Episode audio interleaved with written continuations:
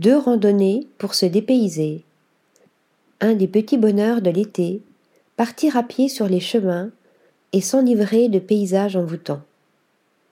En Islande, autour de la péninsule de Reykjanes.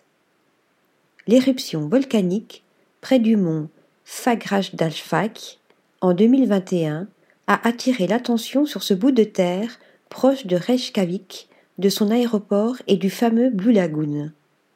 Désormais, on marche sur les champs de lave entre les marmites de boue et les fumerolles dans un environnement lunaire. Où dormir? The Reykjavik Edition, premier 5 étoiles de la capitale, design et luxe, inauguré en novembre dernier. En Bretagne, le long de la côte de granit rose. Le GR34, l'ancien sentier des douaniers, est particulièrement spectaculaire sur le tronçon entre Perros-Guirec et Trégastel.